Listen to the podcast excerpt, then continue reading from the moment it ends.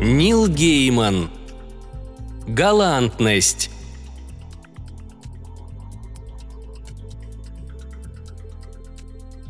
Миссис Уайтекер нашла священный Грааль. Он лежал внизу, под шубой. Каждый четверг она отправлялась днем на почту за пенсией, хоть ноги были уже не те. И на обратном пути ей приходилось заворачивать в Оксфам и заодно покупать себе разную ерунду. В Оксфаме торговали поношенной одеждой, безделушками, необычными вещицами, всяким хламом, старыми книжками в мягких обложках – и все это были пожертвования, обломки чьей-то жизни, часто имущество покойников, а доход от торговли шел на благотворительность. В магазине работали добровольцы. В тот день здесь дежурила Мэри, 17 лет, немного полная, одетая в мешковатый сиреневый джемпер, возможно, здесь же и купленный. Мэри сидела за кассой журналом «Современная женщина» и заполняла опросник «Открой свою потаенную сущность». Время от времени она заглядывала на последнюю страницу, проверяя, во сколько баллов оценен ответ А, Б и С, прежде чем самой определиться с ответом. Миссис Уайтекер слонялась по магазину. «Чучело кобры все еще не продано», — отметила она. «Оно тут пылилось уже полгода», и его стеклянные глаза злобно пялились на стойки с одеждой и витрину с оббитыми фарфоровыми и замызганными мягкими игрушками. Проходя мимо, она потрепала чучело по голове. Миссис Уайтекер прихватила с полки пару романов издательства «Милк энд Бун», «Ее громоподобная душа» и «Ее беспокойное сердце» по пять пенсов за штуку и призадумалась над пустой бутылкой из-под Матеуша Розе с декоративным абажуром – но все же решила, что ей в сущности некуда ее поставить. Отодвинув сильно ношенную шубу, которая противно пахла нафталиновыми шариками, она обнаружила трость и раскисший от влаги рыцарский роман или легенду о галантности А. Р. Хоупа Монкрифа, оцененный в пять пенсов. Рядом с книгой на боку лежал святой Грааль. К его основанию был приклеен стикер. На нем перьевой ручкой выведено «30 пенсов», Миссис Уайтекер взяла пыльный серебряный кубок и оценивающе осмотрела его поверх очков. «Симпатичный», — обратилась она к Мэри. Та пожала плечами. «Неплохо будет смотреться на каминной полке». Мэри вновь пожала плечами.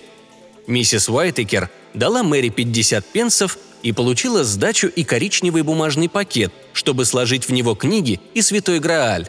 По дороге домой она завернула к мяснику и купила себе немного отличной говяжьей печени. Изнутри кубок был покрыт толстым слоем бурой пыли. Миссис Уайтекер осторожно его помыла и оставила на час отмокать в теплой воде с уксусом. Ей пришлось долго его полировать, пока он не заблестел. И тогда она поставила кубок в гостиной на каминную полку – между трогательной фарфоровой собачкой и фотографией покойного мужа, сделанной на Фринтонском пляже в 1953 году. Она оказалась права. Получилось и впрямь симпатично. В тот вечер миссис Уайтекер поужинала печенью, обжаренной с луком в панировке. Ужин удался на славу. Следующим днем была пятница, а по пятницам миссис Уайтекер и миссис Гринберг ходили друг к другу в гости – в тот день была очередь миссис Гринберг. Они сидели в гостиной и угощались миндальными бисквитами и чаем.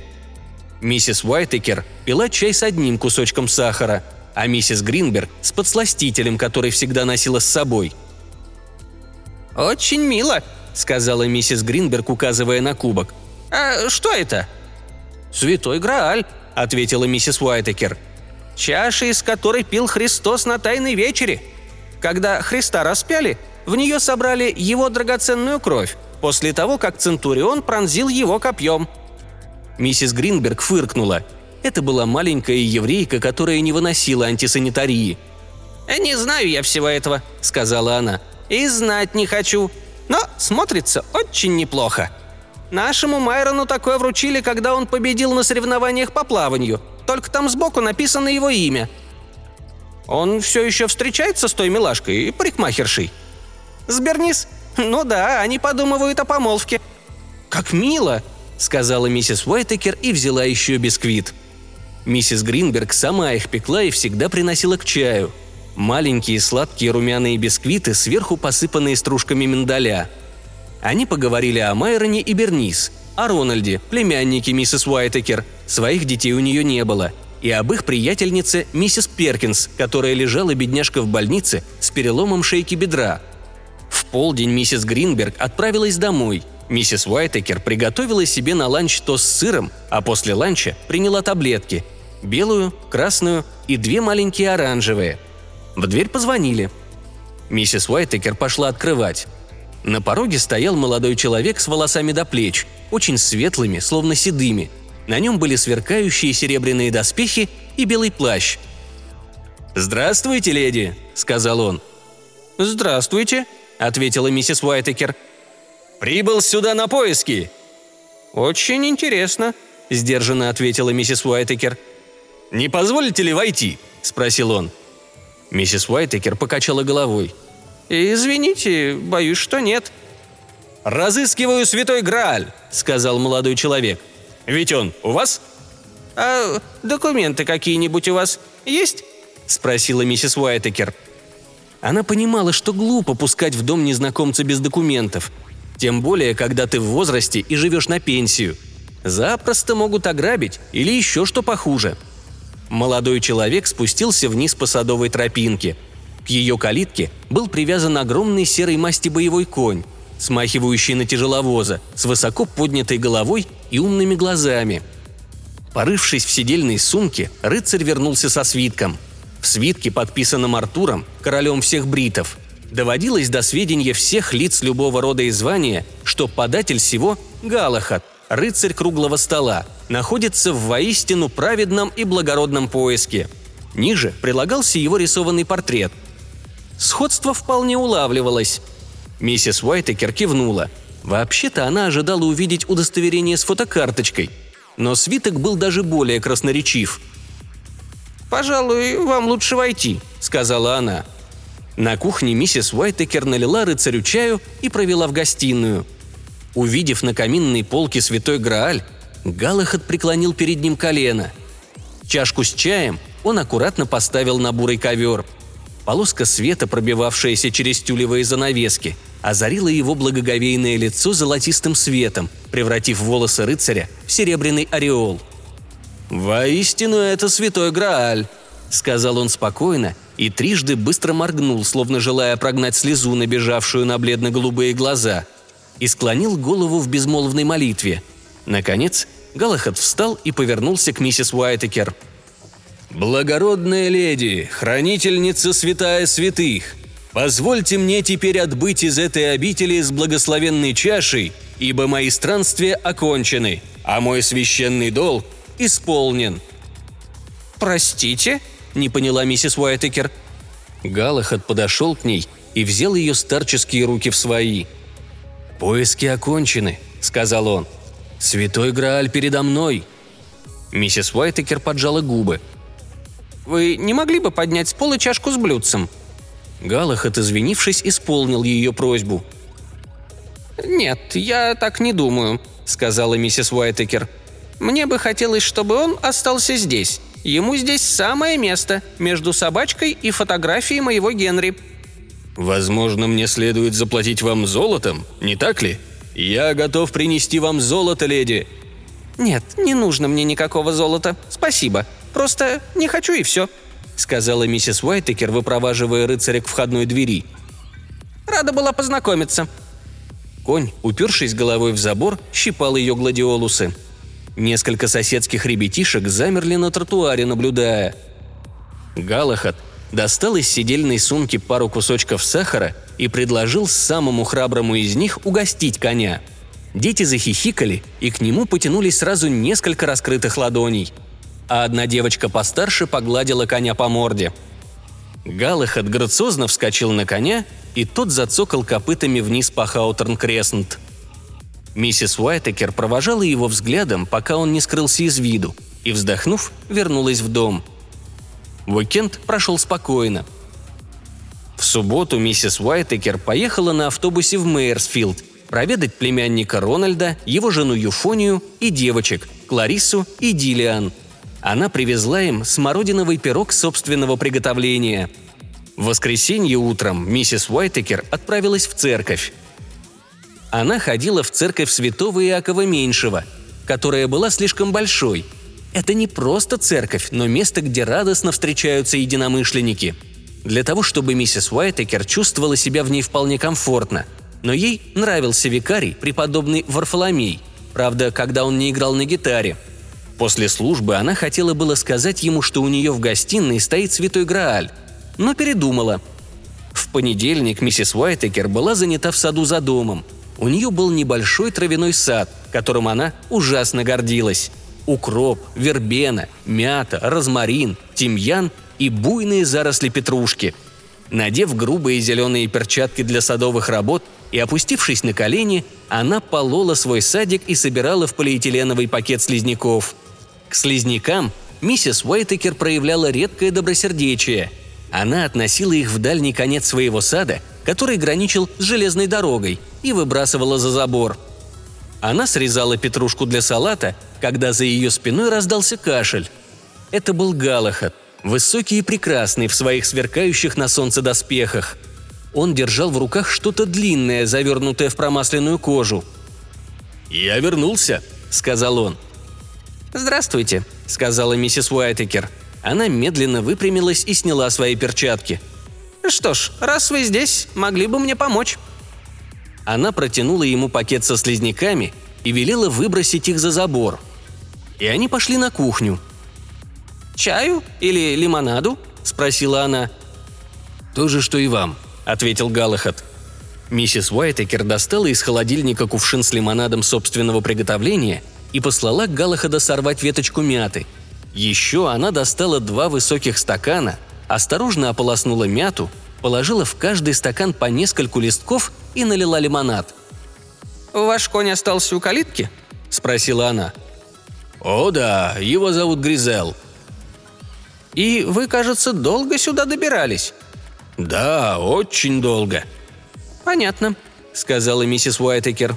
Она достала из-под раковины синюю пластмассовую миску и наполовину наполнила водой – Галахат отнес ее Гризелу, подождал, покуда конь напился, и вернул пустую миску хозяйке. «Что ж», — сказала она, — «как я понимаю, вы снова за Граалем». «О да, ведь я все еще ищу его». Он поднял с пола свой сверток, положил на скатерть и развернул. «За Грааль я предлагаю вам вот это». Это был меч с клинком длиной почти 4 фута — сплошь испещренный изящно выгравированными словами и символами. Рукоять была отделана золотом и серебром, а в навершии сиял большой драгоценный камень. «Очень красивый», – нерешительно заметила миссис Уайтекер. «Это Бальмунг, изготовленный Велундом Смитом в стародавние времена. Его брат-близнец зовется Фламберг. Кто носит его, непобедим в войнах и неукротим в сражениях. Кто носит его, всегда храбр и благороден. Рукоять меча украшает сардоникс Беркон. Он защитит своего хозяина от яда, подсыпанного в вино или эль, и от предательства друзей. Миссис Уайтекер уставилась на меч. «Он должно быть очень острый», — сказала она, помолчав. «Им можно разрубить надвое упавший с головы волос и даже разрезать солнечный луч», — гордо сказал Галахат. «Тогда, наверное, его лучше убрать», — сказала миссис Уайтекер. «Он вам не понравился?» – разочарованно спросил Галахат. «Нет, благодарю», – сказала миссис Уайтекер.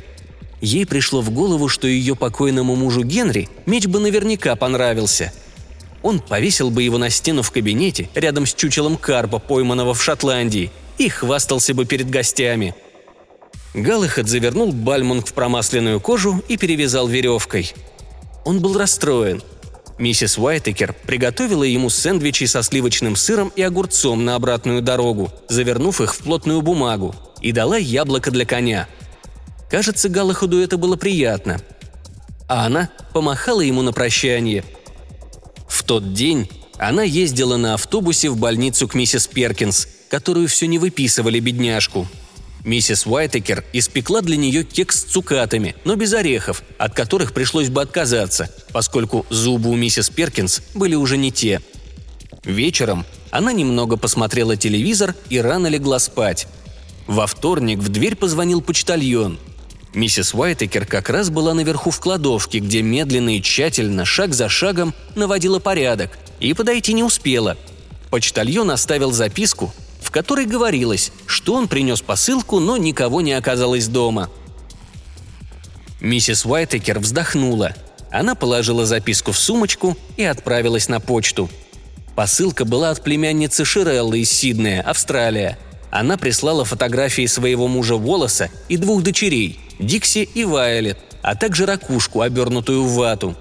Миссис Уайтекер хранила много таких ракушек в своей спальне. На самой любимой красовался выполненный эмалью вид на Багамы. Это был подарок сестры Этель, умершей в 1983 году. Она положила ракушку и фотографии в сумку, с которой ходила за покупками, и заглянула в Оксфам, все равно по пути. «Здравствуйте, миссис У», — сказала Мэри. Миссис Уайтекер уставилась на нее.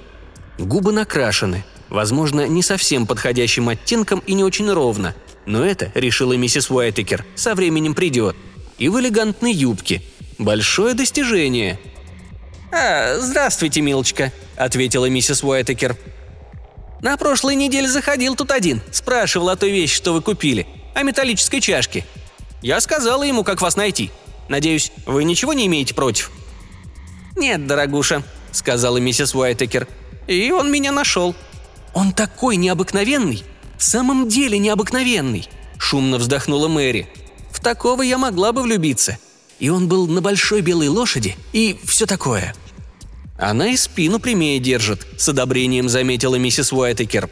С книжной полки она взяла новый роман «Ее величественная страсть», хоть и не прочла еще два предыдущих, купленных в прошлый раз — Взяла она и рыцарский роман или легенду о галантности, и даже его открыла. На нее пахнуло плесенью. На самом верху первой страницы красными чернилами было аккуратно написано «Экс Либрис» Фишера. Она поставила книгу на место. Когда миссис Уайтекер вернулась домой, Галахат ее уже дожидался. Он катал на своем гризеле детишек вдоль по улице. «Я рада, что вы здесь», — сказала она. Мне как раз нужно кое-что передвинуть». Она отвела его в чулан, где он переставил ей старые чемоданы, и теперь она могла без труда добраться до дальнего буфета. Там было очень пыльно. Почти до вечера он двигал с места на место вещи, а она убиралась. На щеке у Галахада был шрам, а одна рука плохо сгибалась. Они немного поговорили, пока она мела и терла. Миссис Уайтекер рассказала ему о своем покойном муже Генри, и как благодаря страховке удалось уплатить за дом. И вон сколько у нее вещей, а оставить некому, разве что Рональду и его жене. Но они-то любят все современное. Она рассказала, как познакомилась с Генри во время войны, когда он был в отряде противовоздушной обороны, а она неплотно закрыла на кухне шторы. И о дешевых танцплощадках, куда они ходили. И как, когда война закончилась, поехали в Лондон, где она впервые попробовала вино – Галахад рассказал ей о своей матери Элейне, более взбалмошной, чем это вообще возможно, и к тому же отчасти ведьме. О дедушке, короле Пелесе, благородном, но немного рассеянном. О юности в замке Блиант на острове Радости. О своем отце, в известном смысле полном безумце, которого он знал как рыцаря печального образа и который на самом деле был Ланселотом Озерным, величайшим из рыцарей – но скрывавшимся и выжившим из ума. И о том, как, будучи молодым оруженосцем, проводил свои дни в Камелоте. В пять часов миссис Уайтекер, обозрев дела рук своих, решила, что они достойны одобрения. Она открыла окно, чтобы проветрить, и они спустились на кухню, где она поставила чайник. Галахат сел за стол. Из кожаного кошелька на поясе он достал круглый белый камень размером в шарик для крикета – «Это вам, моя леди», — сказал он, — «в обмен на святой Грааль». Миссис Уайтекер взяла камень, который с виду не казался таким тяжелым, и поднесла его к свету. Он был молочного цвета, полупрозрачным, а внутри, в лучах предзакатного солнца, поблескивали серебряные искорки. Камень был теплым.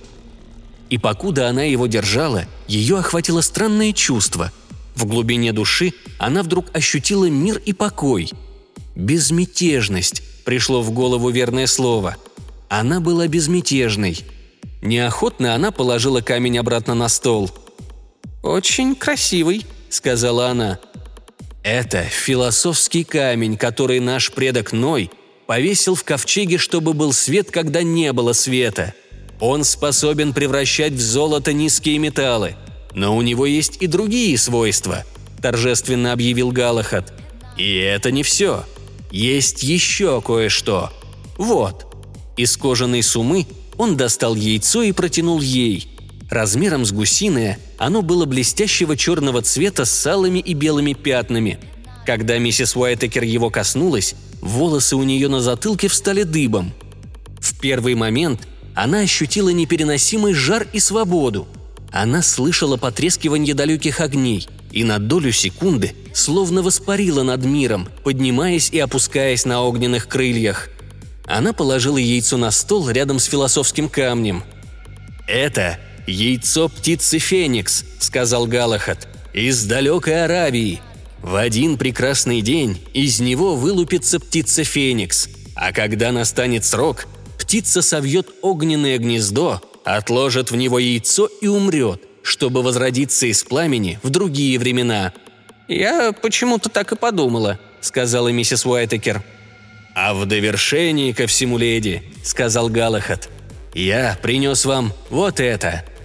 Он достал из сумы и отдал ей яблоко, вырезанное из цельного рубина и на янтарной подставке. Не без волнения она взяла его в руки. Яблоко оказалось неожиданно мягким. Пальцы оставили вмятину, а по руке побежала струйка рубинового сока. Кухня наполнилась почти неощутимым, волшебным запахом летних фруктов, малины, и персиков, и земляники, и красной смородины. И словно из далекой дали она смутно слышала поющие голоса и музыку эфира. «Это яблоко из сада Гесперид», – тихо сказал Галахат. «Вкусив от него, можно исцелиться от любой болезни или раны, сколь бы глубокой она ни была. Снова вкусив, можно вернуть молодость и красоту. Вкусив в третий раз, по слухам, можно обрести бессмертие». Миссис Уайтекер слезнула с руки липкий сок. На вкус он был как тонкое вино. На одно мгновение ей вдруг вспомнилось, каково это – быть молодой. Когда у тебя упругое стройное тело, которое тебе подвластно, и ты можешь неприлично скоро просто так мчаться по переулку. И когда при виде твоей радости и непосредственности тебе улыбаются встречные мужчины – Миссис Уайтекер взглянула на сэра Галахада, самого красивого из рыцарей, который сидел на ее кухне, такой прекрасный и благородный. Она перевела дух. «Это все, что я вам принес», — сказал Галахад. «И мне не просто было их раздобыть». Миссис Уайтекер положила на свой кухонный стол наливное яблоко. Она посмотрела на философский камень, на яйцо птицы Феникс и на яблоко жизни — Потом пошла к себе в гостиную и взглянула на каменную полку, на фарфоровую собачку и на святой Грааль, и на черно-белую фотографию покойного Генри, без рубахи, улыбающегося, с мороженым в руке, почти 40 лет тому назад. И вернулась на кухню. Чайник уже засвистел.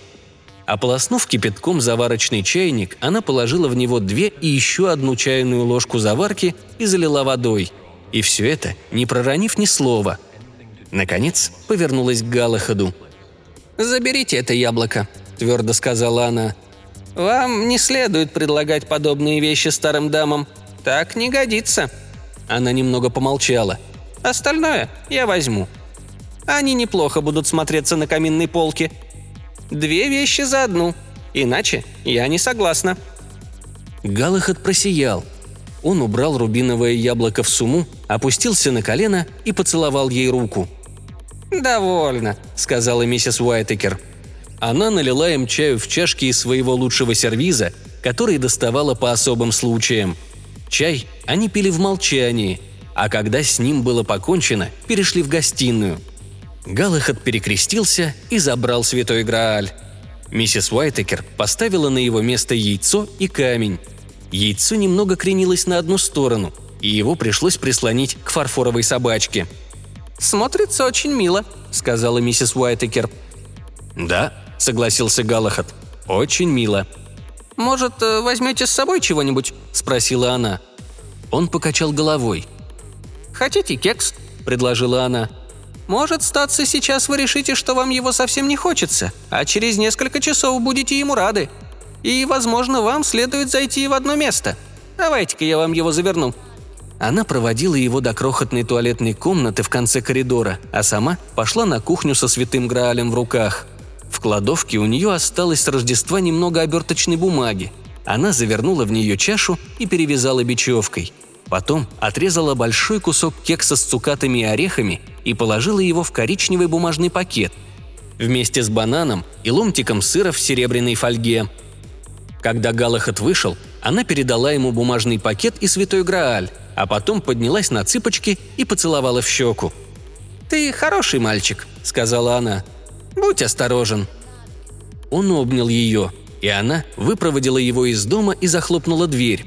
Налила себе еще чашечку чая и тихо плакала в бумажный платочек, слушая цоканье копыт по Хоутерн Креснт. В среду миссис Уайтекер никуда не выходила, а в четверг отправилась на почту за пенсией и на обратном пути зашла в Оксфам. Женщина за кассой была ей незнакома. «А где Мэри?» спросила миссис Уайтекер. Женщина с подкрашенными в синеву седыми волосами и в синих очках, на оправе которых посверкивали звездочки, покачала головой и пожала плечами. «Сбежал с молодым человеком, на лошади. Хм, я вас спрашиваю, мне сегодня нужно быть в центре в Хасфилде. Меня сменит мой Джонни, пока мы найдем кого-нибудь еще». «Ну», — сказала миссис Уайтекер, — «это хорошо, что она нашла себе молодого человека. «Ей-то, может, и хорошо», — сказала дама на кассе. «А кое-кому сегодня нужно быть в Хасфилде». На полке у задней стены миссис Уайтекер обнаружила старый, весь в пятнах, серебряный сосуд с длинным носиком. Приклеенный сбоку ценник свидетельствовал, что он оценен в 60 пенсов. Сосуд был похож на гладкий, удлиненный заварочный чайник. Она взяла еще один роман из серии издательства «Милс Бун», который прежде не читала – он назывался «Ее одинокая любовь». С книгой и серебряным сосудом подошла к кассе. «65 пенни, дорогуша», — сказала кассирша, взяв у нее из рук сосуд и разглядывая его. «Забавная старая вещица, не правда ли? Этим утром поступила». На боку сосуда и ручки изящной вязью были выгравированы иероглифы. «Это должно быть соусник».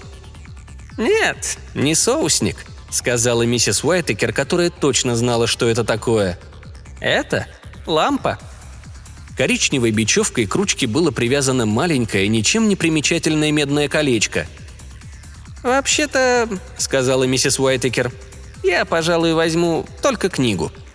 Она заплатила пять пенсов за роман и отнесла лампу на место, туда, где ее нашла. «В конце концов», — сказала себе миссис Уайтекер по дороге домой, — мне было бы некуда ее поставить.